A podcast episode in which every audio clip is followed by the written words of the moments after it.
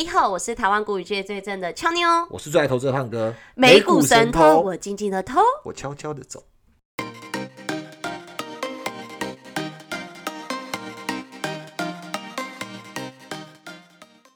现在时间二月十号晚上六点五十八分，听众朋友在吃晚餐了吗？吃饱了吗？哎呀，明天会是一个回暖的天气，明天是最佳时机。没错，明什么东西最佳时机？旅游哦。有几个最佳，一个是如果你你想要找投资标的，就是最佳时机，还有。下礼拜一是情人节，所以避免死亡。明天天气好，赶快去准备是最佳时机。嗯，周周五、周六都是好天气啦，就是好像是最近的两个唯一好天气。对，接下来就会一直下雨、下雨、下雨。对哦，二月十四号又是情人节，是不是？我为天下的男人着想，对，着想一下，就是要要先去准备。嗯，刚好礼拜一，胖哥也不用录 podcast 就可以去约会了。啊，胖胖哥有有准备什么吗？没有，我也是在提醒自己啊。这也没要吃饭 呢？没有没有没有没有都没有啊。要吃饭了，要吃饭没有提，要吃饭啊，要吃饭。两个人吗？会有电灯泡吗？呃，不会。哦，OK OK OK，感觉你们就很常约会都会有电灯泡。今年不会。哦，今年不会。OK OK OK。好，那好日子，今天那个来聊一聊那个盘后盘前之后啊，呃，我们要讲一下。财报亮点还有市场机会，然后今天是非常非常好的日子，所以想要找投资机会、手上有现金的听众朋友们，一定要听到最后。没错，非常重要。今天好，先来带大家看一下昨日美股盘后，Meta 逢低买盘进驻，纳指收红逾两个 percent。由于美国疫情似乎有所改善，更多州正放松口罩命令，长天期美债殖利率下滑。科技股领军大涨，Meta 触顶反弹。美股四大指数周三集体收高，道琼收涨逾三百点，纳指收红逾两个 percent。震惊消息，继非农就业数据后，白宫再度为即将带来的经济数据打预防针。白宫发言人沙奇警告，美国一月消费者物价指数 CPI 若超过七个 percent，不会令人惊讶。我们关注的是近期趋势，即使通膨率增幅逐月下降。亚特兰大联准银行总裁波斯提克周三表示，美国通膨可能正接近触顶下滑，但他仍倾向今年升息四次。克里夫兰联准银行总裁梅斯特更进称，更激进称说，联准会准备升息，在每次会议上都会评估经济形势和风险。他还支持大幅缩表，包括直接出售房贷担保证券 （MBS）。好，那这边解释一下 MBS，MBS 就是把不动产的这个抵押贷款证券化，好，然后打包成一种金融市场的像是商品一样，嗯，去做出售。那联准会通常他们在做这个量化宽松救市的时候，他们通常很常会去买入美国政府公债或者是这种房贷担保证券来。作为注入市场资金的一种手段哦，那他们他这边讲到出售，就是反向的把钱抽回来，是是是是是，他出售这些金融资产。OK，没错。那接下来就是美国众议院周二以两百七十二票对一百六十二票表决通过临时支出法案，避免二月十八日联邦政府关门危机。目前法案已送至参议院。地缘政治方面，美国、日本、印度、澳洲的四方安全对话外长级会议十一日将在澳洲墨尔本举行，预期会议将聚焦抗中和俄乌危机。截稿前，根据美国约翰霍普金斯大学数据显示，全球确诊人数已飙破四点零二亿例，死亡人数突破五百七十七万例。全球一百八十四个国家地区接种超过一百零二亿剂疫苗。周三，美股四大指数表现。美股道琼指数上涨零点八六个 percent，纳斯达克指数上涨二点零八个 percent，标普五百指数上涨一点四五个 percent，费城半导体指数上涨三点三五个 percent，标普十一大板块全数走阳，通讯服务、房地产与资讯科技板块领涨。焦点个股，科技五大天王仅亚马逊收黑，苹果上涨零点八三个 percent，Meta 大涨五点三七个 percent，Alphabet 涨一点五七个 percent。亚马逊跌零点一四个 percent，微软上涨二点一八个 percent，道琼成分股多收红，迪士尼上涨三点三三个 percent，Salesforce CRM 上涨二点一二个 percent，Nike 上涨一点九个 percent，Cisco 上涨一点七二个 percent，安静下跌一点五八个 percent。费半成分股以 NVIDIA 表现最佳，NVIDIA 大涨六点三六个 percent，AMD 上涨三点六个 percent Intel 上涨二点二五个 percent，应用材料上涨三点九三个 percent，美光上涨四点七六个 percent，高通上涨三个 percent。台股 ADR 全数收红，台积电 ADR 上涨一点四六个 percent，日月光 ADR 上涨三点四六个 percent，联电 ADR 上涨二点三个 percent。中华电信 ADR 上涨零点五四个 percent。企业新闻：Meta 周三股价从二十个月低点反弹五点三七个 percent 至每股二三二美元，结束连续四个交易跌势。Meta 近期因财报不利与欧洲数据争议，市值已蒸发超过三分之一。不过，随着 Meta 相对强弱指数 RSI 周二落在二十一点五二，创二零一二年八月二日以来最低。通常 RSI 指数低于三十则呈现超卖。Meta 周三吸引投资人逢低买进。Intel 上涨二点二五个 percent 至每股四十九点九一美元。Intel 预期晶片供应紧张至少维持到二零二三年年末，二零二五年到二零三零年供应形势才会缓解。微软上涨二点一八个 percent 至每股三一一点二一美元。微软周三宣布一系列应用程式商店新规则，确保为各种规模的创作者和客户提供最佳体验。此举试图安抚反垄断监管机构放行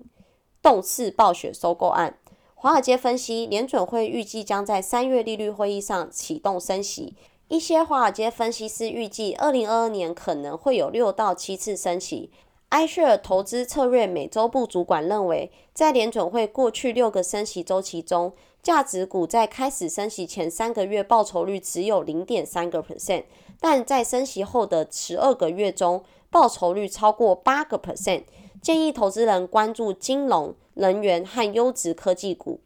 国外某研调机构创始人指出，经济数据改善将支持风险资产，除非联准会需要下调金融前景。在货币政策进一步紧缩之前，他倾向于投资周期股而非防御性类股，特别是在欧盟狂带来经济逆风渐退且企业需求成长的情况下。好，那我们来看一下美股盘前的部分。哦，盘前那个股指原地踏步，没没什么涨跌，但是迪士尼跟 Uber 是大涨的。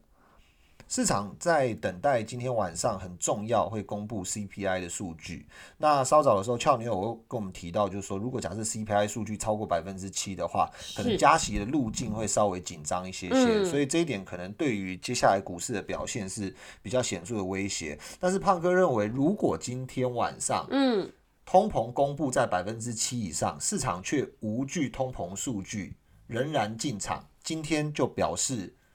大乐观。好日子来了，就是因为从十一月的修正的跌势，可能使得一些资产的估值回到比较合理的位置。是，那投资者也无惧，甚至是已经消化的差不多这些呃升息的路径的时候，可能接下来的数个月就会有机会有一波反弹。所以这一点是投资人可以关注的。嗯，OK，那当然，美国 CPI 的数据已经来到七点三 percent，续创四十年来新高。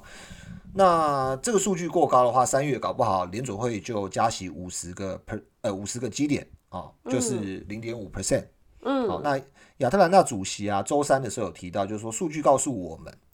加息到底是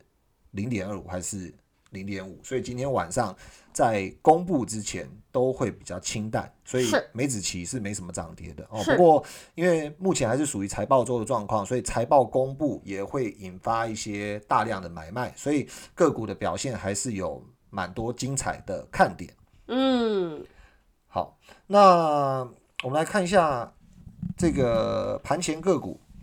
Uber 的部分啊，是美股神偷的关注股票。没错，就是我们之前都有，我们之前其实前几集有讨论 Uber 这支公司。对，我们有针对它的业务结构去做一些介绍，还有它的一些相关的营收跟经营前瞻。那目前的话，盘前是上涨四点九五 percent，第四季度营收盈利均超过市场预期。那有一个注意的地方，就是它活跃用户数创历史新高，来到一点一八亿。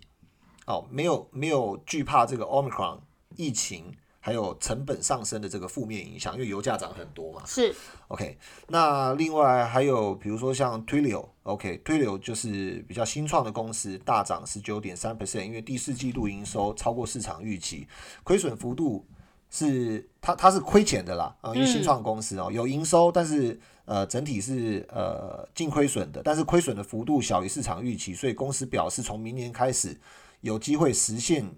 营运盈利的一个状况，缓解了华尔街一直以来对公司盈利前景的担忧。那此外，公司还预计接下来三年继续以三十 percent 或者是更高的这个速度哦营收增长，所以呃，投资人就在一段期间的下跌之后，呃，爆量的去买入了这个 Twilio 的股票，嗯促使它盘前大涨十九点三 percent。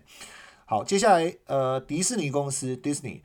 呃，盘前大涨七点八 percent，这个也是美股神偷呃从第一集开播以来就关注追踪的焦点个股呃焦点个股。那迪士尼第一季财报的部分，营收还有盈利也都是优于市场预期的，其中串流媒体的部分还有主这个主题公园业务都是表现很强劲的。是哦，所以户外宅经济两个引擎一起发力。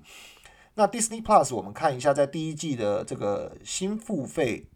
的用户数超过 Netflix，这个是大家稍微要注意一下的地方，因为 Netflix 之前有反映一波跌幅，所以呃相对来说可能跟竞争对手的成长也有一点关系。这个数字来到一千一百八十万。好、哦，我们再说一次，这个数字是代表什么？就是新增的付费用户，哦，不是总用户。哦，那总用户的部分的话，来到一点二九八亿。一点二九八亿，对，记得去年呃三月节目开播的一个月内，我们呃一个月或两个月内，我们介绍了 Disney 的股票，我们其实有提到它的呃这个 Disney Plus 的这个串流媒体，就是在线上看电影的这个订阅的业务，对，是在疫情下才刚推进或者是刚开播，现在有一亿多的订阅用户，成长速度真的非常快。哦，那迪士尼预计迪那个 Disney Plus 下半年的这个付费用户的增速将强于上半年，同时主题公园业务收入超过疫情前，且同比扭亏为盈。嗯，扭亏为盈，啊，因为原本这个主题公园业务全部因为疫情的关系 shut down 嘛，所以呃，去年我们也在呃年度中旬、呃中下旬的时候跟听众朋友们报告，就是呃他们采取了这个控管式的游乐园入场。对对，没错没错，那现在其实西方像比如说呃有几个国家，比如说像英国，英国嗯就表现了一个那种哦，接下来反正就全面就是可以解封的态度，因为其实像很多呃国外很多那个国家，其实他们已经跟病毒共存了，他们也没有要清零了。没有要清零嘛？对对对啊，打疫苗的人在英国、哦、是嗯大概、我今天更新一下数字，大概超过百分之七十，嗯甚至有百分之五十左右的人口是还打了第三剂的补充剂。哦哦，那、嗯那确诊的人数也非常多，所以按照这样子的情况下，其实不无可能啊，哦、是就是把它当做像流感一样的看待。不晓得台湾会不会？台湾好像一直都想要走清零的路线了。对，哦，那这个这个我们就再花时间讨论。那接下来看那个百事可乐，百事可乐盘前涨一点四一 percent，百事可乐第四季度营收啊也是超过市场预期，但净利润哦，净利润很重要，低于市场预期，所以呃，这个盘前涨势其实没有非常大。不过公司宣布未来四年将回购一百亿美元的股票，哦，所以这个是一个乐观的讯息。所以是虽然盈利这个没有净利润没有达到标准，达到那个预期的标准，但是股价还是盘前股价还是上涨的。是 OK，那呃，玩具公司美泰哦美 Mac 呃盘前涨十点五九个 percent 哦，第四季度的这个营收还有盈利均超过市场预期，公司预计未来一年的需求可能维持强劲。下一只股票 AstraZeneca 就是 AZ 啊 AZ 疫苗的这个公司上涨二点二四个 percent，第四季度营收一百二十点一一亿的美元，超过市场预期，同比增长六十二个 percent，其中新冠产品营收高达十八点九七亿的美金。是除此之外，董事会计划将年度股息提高零点一美元至二点九美金。啊，这个蛮激励的。那 Credit Suisse 跌四点七 percent，瑞士信贷啊，第四季度这个净亏损同比扩大到二十点零七亿瑞士法郎，营收下降十二 percent，来到四十五点八二亿瑞士法郎。接下来，联合利华代号 UL 下跌一点七八个 percent，二零二一年净利润增长超过市场预期，但是警告由于通胀压力，成本可能会上升。再来，Sonos 这个呃太阳能相关的公司，呃上涨六点四个 percent，啊，第一季财报也是优于预期。那其他个股方面的话，特斯拉盘前跌零点六 percent，苹果跌零点四个 percent，Netflix 跌零点六一个 percent，Microsoft 跌零点三九 percent，亚马逊跌零点一八 percent，Alphabet 跌，跟着 Alphabet 涨零点一一 percent，脸书母公司 Meta 盘前小跌零点零五 percent。Twitter 盘前涨一 percent。好，那我们看完盘前重点啊，今天最兴奋的时候到了。哦，我们我们要来聊一下那个美股神偷的这个收藏股，就是 Uber 的一些过去、现在跟未来，没错，还有它的一些财报看点，我们应该注意到哪一些事情？然后这个行业可能呃。大家又有什么想象空间？嗯，对，因为其实呃花呃那个美股神偷，其实在前面几集的时候，我们都有帮一些听众朋友找一些好公司。那 Uber 其实是在我们开路以来的前，就等于是算是一开始的几集就提到的这间公司，因为当时其实我们就认为 Uber 在整个市场上它。前几年其实是亏钱的啦，嗯，他那个时候其实一直应该是说，一直到去年为止，它全年度还是还是净亏损的。可是它的营收成长，我我们认为，还有它现在目前的这个呃市占率、这些领导地位，还有它专注经营的板块，其实我们觉得非常有巨大的潜力。就是当时我们认为是有想象空间，所以我们就把 Uber 这个公司拉出来了，跟听众朋友去聊了。那其实，在这一次它的这个财报公布之前啦，其实目前大家对于它的这个呃第四季的其实营收其实表现的是非常非常具有那个吸引力的。所以其实，在盘前的时候，大概上上涨看起来是上涨了七个多 percent，接近八个 percent，已经来到那么大了。因为我看盘。盘昨天盘后其实只有四四 percent 左右，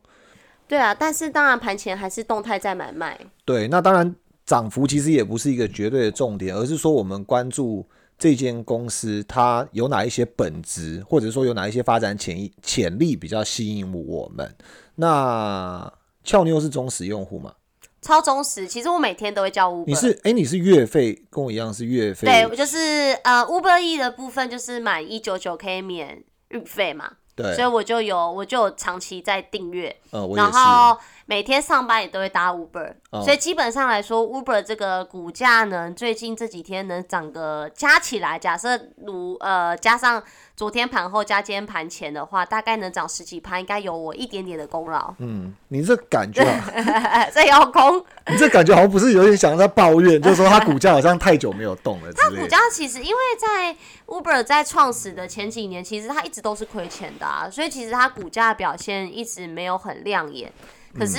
我们在之前的前几集一开始开录的几集，会跟听众朋友介绍到这间公司，就是主要我们当时的这个想象空间啦，就对于这间公司的这个前前景的期待。想象空间听起来好像很很，我们好像很会痴人做梦那种感觉。所以想象空间是要有一点来源，对不对？对对对对对对对。其实呃，这间公司其实成立十年，我们稍微介绍一下。哦，虽然前面都讲过，但我们我们为可能今天第一次。或者是忘记了它的结构的朋友们，我们再介绍一次，就是说它其实成立大概十十来年，嗯，哦，然后在呃这个二零一七年开始，它就逐步的往这个一百亿美元的营收迈进，是，然后这次刚好第四季公布完之后，约当五十八亿左右的营收进来之后，是，其实今年收下了一四。跟着一七四点五五亿美元的营收，哇！那可能这样讲大家还没感觉。嗯，我们讲一个市值最大的公司是哪一家？苹果。苹果。苹果它的年营收大概就九百多亿的美金。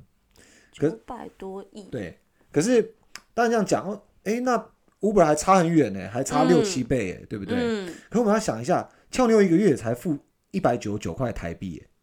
每一次的运费也不过才付个多少钱？当然，食物里面可能也有加价等等之类的。嗯可是苹果卖一台手机是几万块，几万，几万块台币的 income 哎、u b e r 要做嗯多少的生意？然后我们我们再回到成长率的地方，它的成长率啊，我们针对各部门来看一下，好，一个是呃行动部门哈，这嗯。是中文翻译啦。行动部门其实就是他们那个轿车、网约车，对。哦都可以。嗯。那去年有一百一十三亿美元的总预定量，一百一十三亿，这个数字。就是车资车资。哦，车资车资，那这个部门哦所带来的营收是二十二点八亿美金，那嗯，年增率六十七趴。哦，我觉得听比较值比较有感觉啦，因为你说呃前面说他赚了多少钱，几亿美金，不知道看起来是不是多还是少，就以 Yeah 公司。可是你说如果年增率高达六十七趴，其实就真的蛮厉害，的。那这个只是这个只是因为他这个是行动部门，行动部门我觉得这样子爆出来还是有一点吃香，因为为什么？嗯前一年的时候是 COVID nineteen，是，至少三月到年底有好大一段时间是大家不敢出门，所以它的主力欧美市场如果假设 shut down，其实基本上。去年位阶很低嘛，所以很容易嗯成长个六七十 percent，所以我们只能说好，那这一块它最擅长的地方是复苏，是，六十七趴复苏嘛，嗯往复苏的道路前进。可是大家不要忘了，就是我们之前跟大家分享它的这个部门结构啊，在疫情之下迅速转向，这个应应变能力真的很厉害。然后它的外送部门啊，去年的总预订量来到一百三十四亿美金。我们刚刚讲轿车是一百一十三亿美金的预订量，对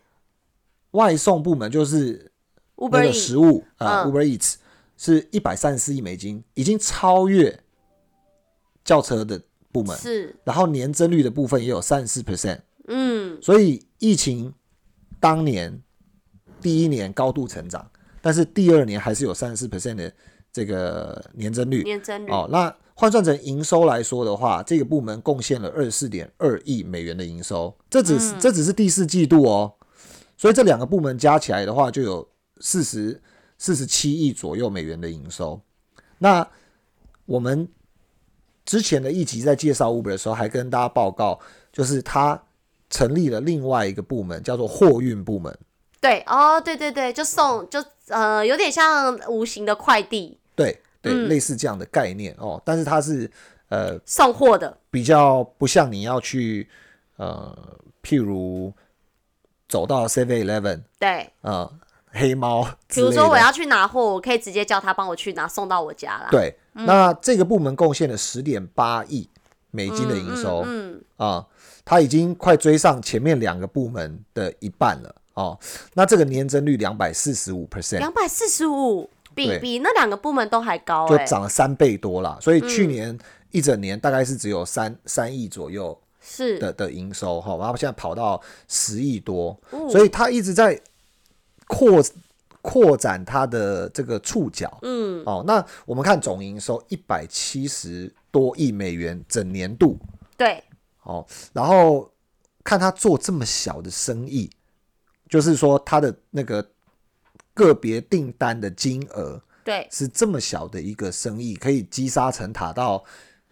一百七十几亿，嗯，是不是应该给他拍拍手？嗯，真的真的蛮厉害的。那之前他之所以亏损的原因，就是在这个成本控制的角度，我们有提到，因为他为了市市占率，对。他不得不给，比如说司机对，去做出一些补贴，甚至现在也有还有案子在谈，因为有一些就是法案在谈劳工权益啊，嗯。相关的一些福利啊、嗯。等等的，哦，但是这些东西我们现在回来看都觉得无伤大雅，因为以前他最大的困扰反而不是这些员工福利，而是他给出去的奖励金，比如说每一季他给一个一亿多美金，哇，可实这个质上这个激励很很很大，嗯，然后另外还有可能在早期他想要获得市占率的手段，必须要去做一些广告，对，或者是免免运费还是折扣的一些相关服务，这个也都花了非常多的成本。那我们看它财报这一次，呃，有一部分的营收是来自于新加坡的 Grab，也是去年哦，就是在比较在那个东东南亚也有嘛，东南？亚的轿车剧情哈，就这个 Grab 公司去年其实它也是蛮大的一个这个独角兽 IPO 案，是，那它有这个八八点九二亿美金，其中很很大一部分就是来自于 Grab，还有另外一家自动驾驶技术叫 Aurora Innovation，嗯，这家公这两家公司的投资，而且这个数字其实已经扣除他对滴滴打车投资的亏损。是，反映出来的数字还是正的哦。那我们我我们觉得这个东西其实来自于投资的收益比较不可以一直期待，但是为什么要跟大家聊这个？是因为他针对滴滴或 Grab 还有这个 Aura Innovation 的投资，其实象征一件事情，就是我们去年讲到执行长他的经营方针在改变，他并没有要像之前一样一直去掠夺市场、对，强求市占率。嗯，那毋庸置疑，这一点就是显露出他的成绩，因为，他从部分地区从一个营运者的角度退出市场，然后保留了部分资本转为投资者，对，或者是说在股权转售的时候间接的持有了对方一些持股。嗯，哦、那这个非常好啊，我觉得是很很明智之举，我就不需要就就就让 Grab 去打广告嘛，嗯，或者是其实 Grab 已经有领导地位，他不需要打广告。对，就可以产生比较好的营收或盈余，嗯。所以其实 Uber 的 CEO 也是越变越聪明的，而且又或者可以说是他们的呃公司的发展的进程已经不太一样了。嗯，哦。所以其实整体上来说，呃，胖哥对于 Uber 的前景啦，就是以他这一次，呃，不管是轿车订餐，或者是我们刚刚讲的，就是有点无人快递的那一种的一个增长率，因为像以它的这个用户来说，它现在是呃年增二十七个 percent 嘛。那上季营收是五十八亿美金，比去年也同期竞争呃成长了八十三个 percent。那尤其是那个无人轿车的那个用户那一块，所以整体上来讲，我们听完整个这样下来后，其实 Uber 在未来的市场上，其实应该是很有具有竞争力的啦。其实我觉得大家可以想象一下嘛，反正以前在呃这种驾驶服务上，对。呃经历了一些过去，比如说呃计程车对，哦、到呃类似我不晓得大家有没有用过无线电轿车，无线电我是对没有用过无线电，就可能一些大楼管理员啊，还是什么相关的大楼部门，它可能会有一些无线电或者是相相对搭载这个有系统的这个机器，能够帮你叫车。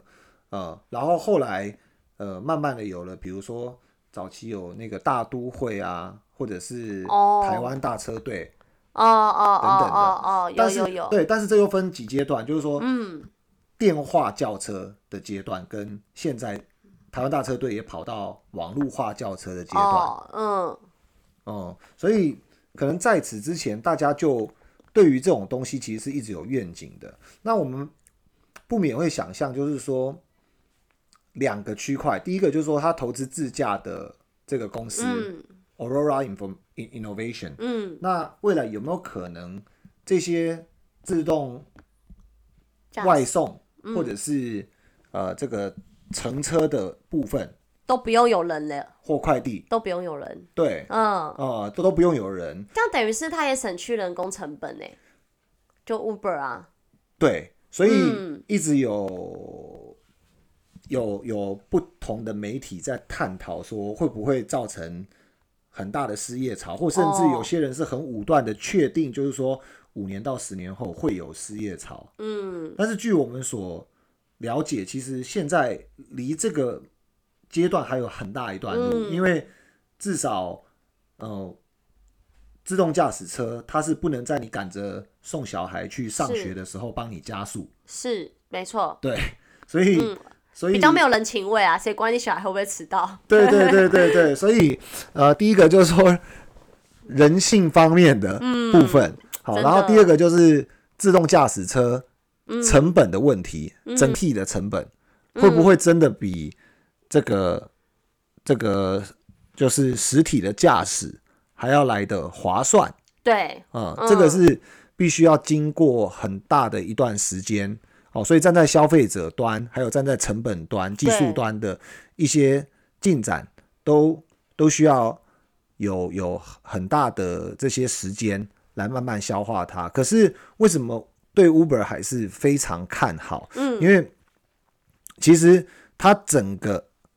几个板块这样子连接起来的对这个重效还是有的。对，比如说，像现在它的这个呃外送是或者是乘车，几乎都停留在国内。那哦，第三只脚已经打出来，它开始进入这个这个当地的这个快递服务的领土之后，是。很很不难去想象说，接下来它会不会变成像 UPS 或者是联邦快递那样子，但是又比他们更智慧，对，然后更有效率，甚至嗯。更低成本的，能够把货物跨境的嗯，送达到对方的手中。嗯，所以会不会他的下一个客户是 Amazon，嗯，或者是他的下一个客户是阿里巴巴？有可能哦，这都蛮值得想象啊、的。那我们如果假设是一个电商，我们要自己去打出一条物流，嗯。还是我直接就用，Uber 就非再请他去非常便利的这个 Uber 嗯。来帮我们做到这个国际或国内的物流服务？嗯，可刚刚胖哥讲到一个重点，就是说他如果今天要变成这种。这种那个改革方式，胖哥，你刚才是想要偷喝我饮料？我刚才想说，嗯，我想说，怎么是想要是是有什么企图？口口有点渴。哦，其实刚可是胖哥讲到一个重点，就是说，我觉得这些都是值得想象的空间。可是如果今天他要改成无人这件事情，它的整体要再投入多少资金跟投入多少心血，那比起现在用人工的方式，其实我觉得就有点像现在很就有点像银行，像很多的实体银行都渐渐在关门，大家都改成线上嘛，网络银行。对那这些呃企业开始去去收编这些分行，或者是减少这些分行的能力，其实就是让很多人从线上开始做一些一些开开开开户啊，都是从网银开始，就跟现在假设我不需要 Uber 司机了，我直接在线上这样点。可是如果说今天有一个无人的无人车就这样来载我，可是今天他们公司要花多少心力才能打打造打造成这样的话，其实他们会想花这个钱吗？其实我觉得现在可以看到一出一些端倪，这个本来就是呃网络化或无人化、科技化的一个轨道，嗯所以方向是确定的啦，嗯嗯板上钉，只是说要花多久的时间来实现。那这里面牵涉问题太广泛，可是目前其实你不难看到，比如说像在中国大陆滴滴打车，它有一些试点性的。服务就好像要产出疫苗之前，可能要做多少的这个测试施打，对不对？嗯你才知道说副作用会有多少，然后每一季的这个施打需要花多少的成本，是然后会不会造成什么样的风险等等的。哦，那所以基本上它都是小试点的去营运。那比如说像美欧地区也有类似这样的服务，所以嗯它会在比较简简单的路段，甚至是比如说它可能只局限在呃校园对，嗯的路段，它去做这样子无人的。比如说递送服务，或者是无人的轿车服务，比如说有些大学，他可能、呃从那个宿舍到课堂，嗯。呃不好意思，离学校太久，那个那个叫课堂嘛，叫就是教你说要去上教课的时候，室教教室教对不，对？教室的距离可能是一个刚好很尴尬，就是走路要走五到十分钟，对，然后学生如果想假设想睡久一点就很尴尬，但有一台车子它就是固定在这个两个点之间往返，嗯嗯嗯嗯。他们可能会经过这样子的呃服服务，开始去做采样、去做测嗯。试等等之类的。哦，因为其实像我们现在生活日常中就有很多东西慢慢在看到，像我之前去台中吃那个火锅，吃汤站，就台中蛮有名的火锅。那时候一般来讲，你去定位的时候不是都是呃好，然后那个人工带带位嘛，就带你去位置上。你知道他现在会有一个机器猫这样跑出来，我不知道胖哥有没有看过，嗯，就有个机器猫跑出来，然后那个柜台前面在定位的小姐就跟我说：“你跟着这这台机器猫走，它会带你到你的座位啊。到了之后，你就按呃定呃呃，就是到你已经到座位，就你按它的荧幕，它就会自己再跑回去。对所以其实现在我们日常生活中已经有很多像像对，像那个什么，你讲到这个，像那个什么海底捞也是这样嘛，就他会哦送菜啊对，对对对，就等于是他现在本来是人要送菜送火锅料给你，他现在变成就是一个机器放在上面，他就自己到你的座位旁边，然后递菜给你，你再按按一个键，他就再自己跑回去。对，其实这都是虽然说这都是一个就是无人化的服务，可是它还停留在比较早期，嗯，或者是比较我们讲说它是属于重复性或劳力性的这种工作。嗯，那慢慢的透过这些采样数据的回馈，还有消费者的心得，比如说我们刚刚有提到了，就是妈妈送小孩去学校，那今天早十分钟出门，无人驾驶慢慢开，这是 OK。对，那他的付的费用是二十，呃，嗯，哦，那可是如果假设他今天晚了十分钟出门，快迟到了，然后小孩又没办法控制自己的情绪的时候，那是一个非常爆炸的情境。嗯，那我我还是付这个二十块，呃，两百块两百块，啊。那这时候消费者心里一定会有比较值嘛，就我花这个钱其实也没有比司机便宜到哪里去嗯，啊，然后也不见得比较安全啊。哦，对，对不？对？嗯那我最需要调整脚步的时候，他却没有办法帮我加速，对，对吧？所以嗯这个一听就知道，它里面还有很长的路要走。然后再来就是说，万一路上有发生状况，嗯，这些归属还有嗯这个消费者要不要负连带责任是，等等的，嗯，这个这个的道路是非常非常长。是，所以这个之后我们可以有机会再聊。不过回到今天的焦点上，就是针对 Uber 公司这家 Uber 这家公司的投资啊，如果假设想要去做长投的朋友们，你长线投资，对长线投资的朋友们，你可能在近期开始去做关注，或者是开始来做布局。胖哥讲的很委婉呢、就意意思就是，我们建议听众朋友现在就可以把 Uber 直接列入口袋名单。对，因为因为现在其实我们讲几个不吃亏的点，第一个就是说它没有高于 IPO price，是，虽然它盘中可能有到六十四块，嗯，可是盘前涨了五五六 percent，也不过来到四十几块，跟它两年前 IPO 的那个价位其实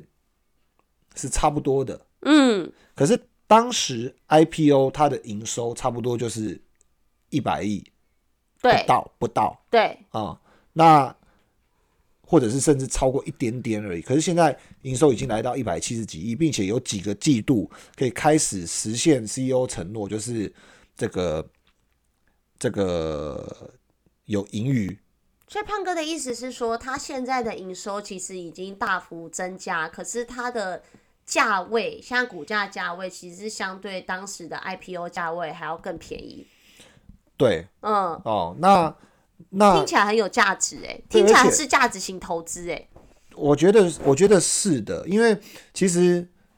要要进入市场，其实它有其他的竞争对手，比如说像 Lift，或对者是像呃一些在地化的这些对手，其实不太可能就是在大幅改变人类的消费习惯，嗯，因为人类消费习惯其实还是会有忠诚度的，是，对，所以除非他犯大错，对，所以基本上很多建立起来的这些粘着度是不太会一下子消失，至少我们现在还看不到大幅消失的理由。虽然有一些监管，有一些反垄断，有一些呃员工可能福利上这些公司需要承担的一些责任或支出，但是它的营收增速其实在双位数的这个引擎对。引擎下增长，其实已经非常大一段时间。嗯。然后第二个就是说，相较于其他同业，它年度可以贡献出一百七十几亿美元的营收，嗯，应该是前无古人。但是，你也想不到佼佼后者，你也想不到后有来者。哦，嗯前无古人后无来者，对，那第三个就是说，它的整个单笔订单对是这么的小额，可是对。它却可以来到这个手机剧情苹果的差不多五分之一、六分之一左右的营收，嗯，这个是可能五年前大家完全没办法想象的。是，对，好像我我我我跟大家讲说，我来我来创一个这个大都会集团，或者是台叉车队集团，然后我要做出一个一百亿美元。嗯，对，大家觉得你天马行空，对，这嗯。是几年前大家没办法想象的。所以其实我觉得早期就是有很多那个 A B Run 的这些融资、融资者，在很早期就非常非常有眼光，已经做了真正的长期投资者，才有今天的 Uber。那如果假设你是今天才听到美股神偷节目，才把它列入清单，而且在若干个月或一年之后，才用 IPO price 这样子的价位去买入这家公司的股票，简直就是捡到做宝，不是叫做坐享其成嘛，哎呀，对不对？嗯，借钱的也不是你，对，对不对？营运的也不是嗯也不是你，砸广告费的也不不是你。你，，赚钱的却是你，做大数据的也不是你，对。然后投入外送服务的、开车的你。也都不是你，通通不是你，对，但是你却在他盈余翻正哦，盈余准备翻正然后，营收大幅扩张，然后部门的触角越来越广泛的时候时候，你你用进去当他的股东，你用数年前的价位去买到它，去投资这家公司，真的，这个就是坐享其成。没错，对，OK，所以这家公司确实是很值得关注的。那财报只是一个穿针引线的嗯焦点，让大家可以更裸更了解，裸露的看到这家公司它过去做了什么，然后未来可能会发生一些什么。当然还有很多想象空间，可能是我们今天没有提到的。所以，嗯呃，如果听到这一集节目的朋友们，其实真的你把 Uber 收藏到你的口袋里面，嗯，好好的去观察我们所提到的这些，或者是我们没提到的会不会发生。然后开头的时候有讲今天是好日子，是十一月到现在，美股三大指数对，从高点到低点最多大概跌了两成左右。嗯，差不多，差不多，对，那大家都一直关心一个问题：什么时候止跌吗？到底了没有？到底了没有？对嗯还是会不会崩盘？到底了没有？嗯，那要怎么观察呢？要怎么观察？如果是我，我会看什么时候开始止跌啊？就像这两天觉得开始有一些止跌的讯号，因为昨天科技股大涨嘛。对，当然可能是有些公司带动的啦。可是整体上来说，我觉得没有跌了，就会是一个讯号。已经没有在跌的话，好，俏妞讲的非常含蓄，胖哥要跟大家讲一个好消息，嗯，止跌就在七天内。你你在你在你在那个报那个是是是上次算命算命影响到你，现在是当自己半仙是不是？所以说好，胖半仙说七天内美股会止跌没错，，Are you sure？你有没有遇过一种状况，就是有人跟你说，今天晚上六点要消毒，有公司吗？公司要消毒哦。随便你家公司好好，要消毒，然后嘞，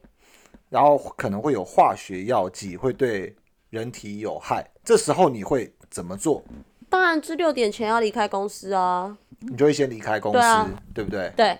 所以你还会回公司吗？但不会啊，那个化学药剂又还没有消散，哦，这样子啊，那嗯你什么时候回公司？明天就回去啦。明天就回去了吗？对啊，那为什么呃美股不回去呢？我们给出三个理由。第一，美国的资产负债表从去年七月八点零九兆的美金到今天为止是超过八点八兆，表示美国还在扩大投入市场，是，还在宽松。嗯，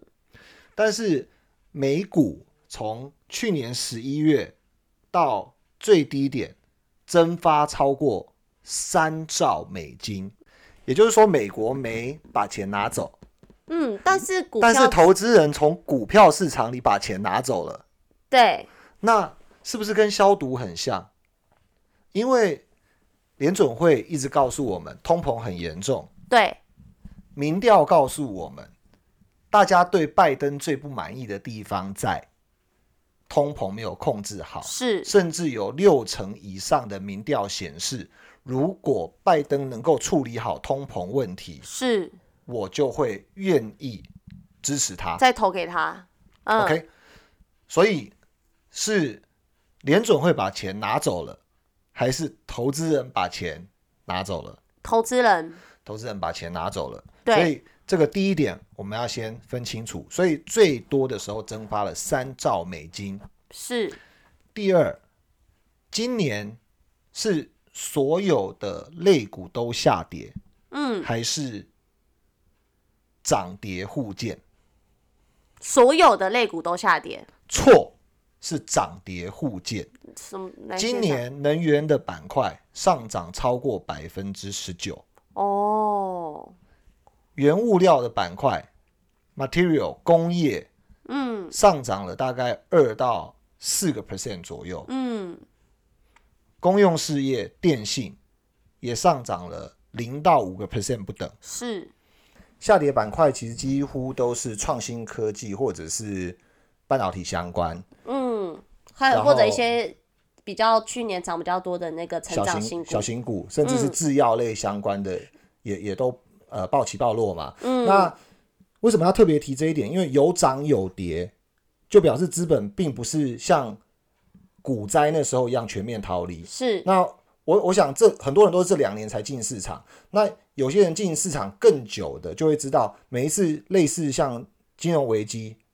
我们都称它叫系统性风险嘛。对，系统性风险都是呃伴随经济衰退，而且都是全全面一起下跌。是，所以几乎是没有板块会上涨的，不管你是是不是什么呃避险性的、啊、抗通膨的能源啊、黄金啊、嗯嗯嗯原物料类的，都会跟着一起跌。是，可是我们刚刚提到第二个观察点，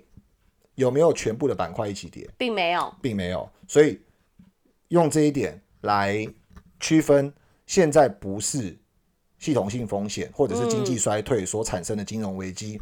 那第三个重点就是最近的波动变得很大，是，春节期间有一家公司跌了一天就跌了二十六 percent 以上，那家公司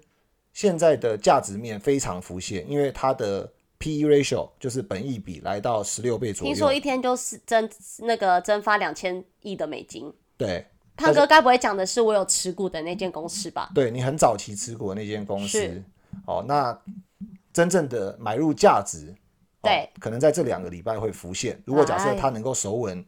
这边的关键价位，哦，那现在来看它的营收成长的引擎还是很强劲，P/E 又回到合理的区间，从二十几倍回到十十六倍。十，六。尤其在同行里面，应该这种数字已经是很少了啦。是，哦，然后本一比是五倍，而且它又其他有元宇宙跟这些这些相关的这个业务，可能会持续有机会拓展去发酵嗯对发酵。哦，所以类似这样子的公司，我们就觉得可以投。但是嗯为什么我们说底部有可能会浮现？是因为现在股票市场蒸发掉的钱，并不是联准会回收。第二个，我们观察说所有类股没有全面一起下修。第三个，大家有注意到最近类似像 Meta 这种巨型公司的涨跌幅都非常的不一般，嗯，很异常。对啊，都是都是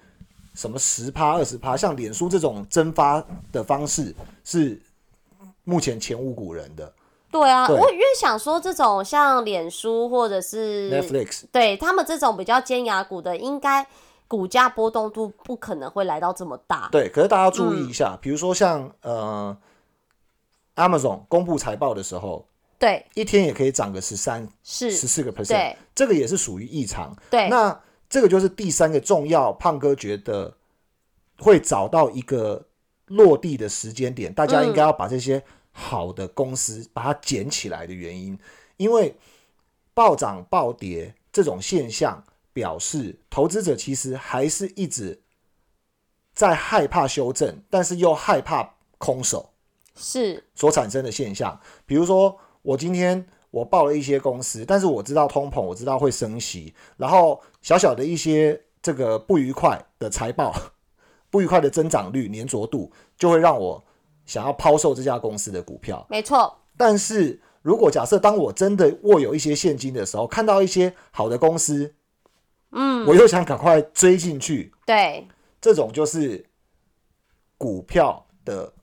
高价风险。嗯，啊、它并不是经济衰退，只是因为太贵了，只是因为升息的路径还大家摸不熟，对，所以我们才一直提醒大家说，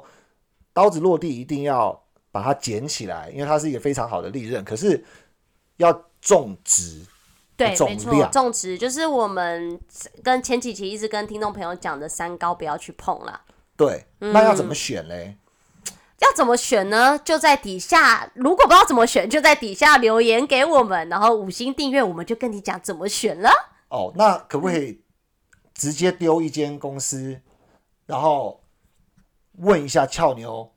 它是不是属于有质量的公司？当然喽，那俏妞还是会征询胖哥的这个建议，就一起来跟听众朋友讲。那 换哥就去问台中的半仙。大家都没有，你已经自己是判半仙，我们就看七天内股票会不会开始止跌呢？好啦，那我们盘前要上架，我们就赶快结束这一节的节目。那如果假设有关心的话题或关心的股票，真的可以给我们留言，五星订阅加好评。没错，我是俏妞。我是胖哥，我们下下集见见。。投资一定有风险，股票投资有赚有赔，申购前应详阅公开说明书。本节目与所推荐分析之个别有价证券无不当之财务利益关系。本节目资料仅供参考，投资人应独立判断、审慎评估并自负投资风险。